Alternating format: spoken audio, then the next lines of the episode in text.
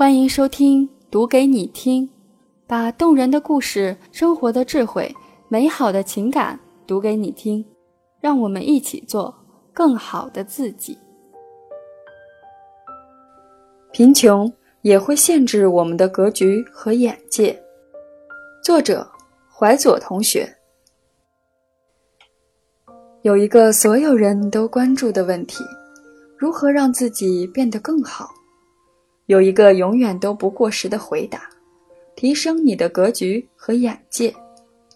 其实这个回答很好，是一个可以直接切中要点的回答，但很多时候，对于一些人并没有太大的帮助。因为高层次的格局和眼界，意味着首先要登高，之后才能望远，意味着较高的认知能力。我们都想提高。但关键，很多人并没有可以直接获得提高的门路。对于一个一直坐在井里的人，光靠想象力，没法给他提供广阔的天地。这让我想起了自己身边的故事。我的姥爷是一个一辈子都没有离开过老家的人。那年我从北京回家，带他去镇上赶集，他看着街上热闹的场景，问我。你说说，北京有我们镇好吗？当时我是把这件事当笑话讲给别人听的，但后来再想到时，却笑不出来了。这个世界有时候很现实，现实到有些人一辈子的世界只能是一座山。而我的一个爷爷，我爷爷的兄弟，同样出生在这座山里。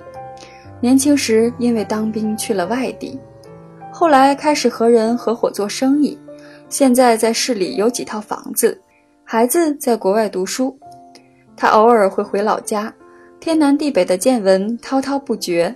他说话时，周围人都不好意思插嘴，不是不想，而是怕说错了，怕人家瞧不起。谁都有自尊心。原来世界上最远的距离。是我们明明坐在一起聊天，我却怎么也跟不上你的思路。记得后来妈妈和我说：“好好读书，以后离开咱们这里，长大了有点出息，别以后被人笑话。”别人的家长都想把孩子留在身边，而我的父母却把我往外赶，不是不爱，而是最直接的爱。他们自己穷了一辈子。在那个破落的山村里苦了一辈子，满心想的就是希望自己的孩子未来能够好一点。他们还会把你送上车，嘴里告诉你“好男儿志在四方”。他们还会在心里默念：“孩子啊，常回家看看。”这不是别人，是我们的爹妈。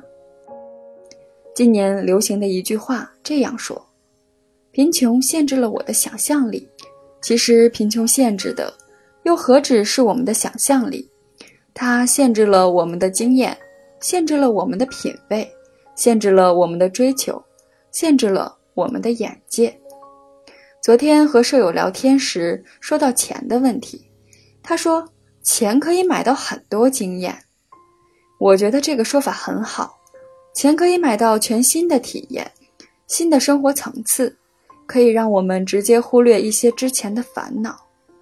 举一个最简单的例子：当我还在纠结到底要买硬座还是买硬卧时，别人已经乘飞机去国外度假了。前一阵儿，我为了写一篇很多年轻人活得像中年人的文章，在网上查了很多关于中年人压力的文章。压力很多，但最根本的压力其实是经济压力。记得当时看了一句评论，印象很深刻：有钱可以解决百分之八十的中年压力。所以现在我再看很多流行的干货文时，已经完全无感了。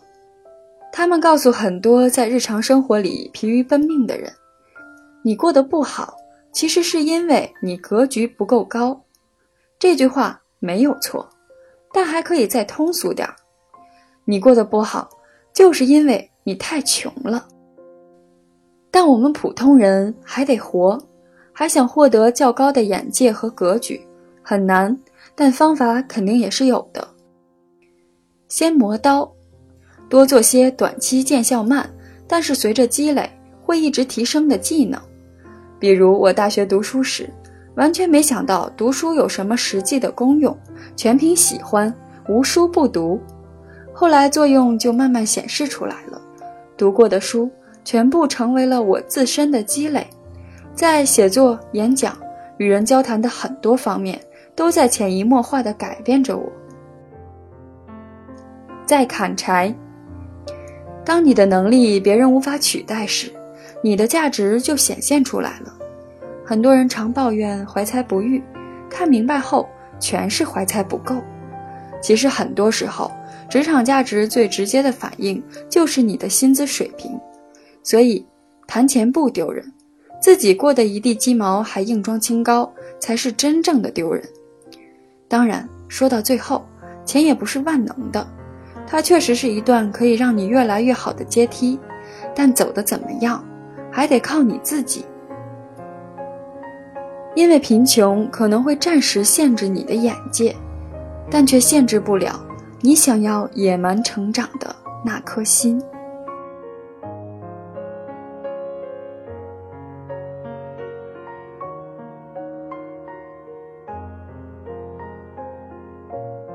好啦，今天的节目就到这里。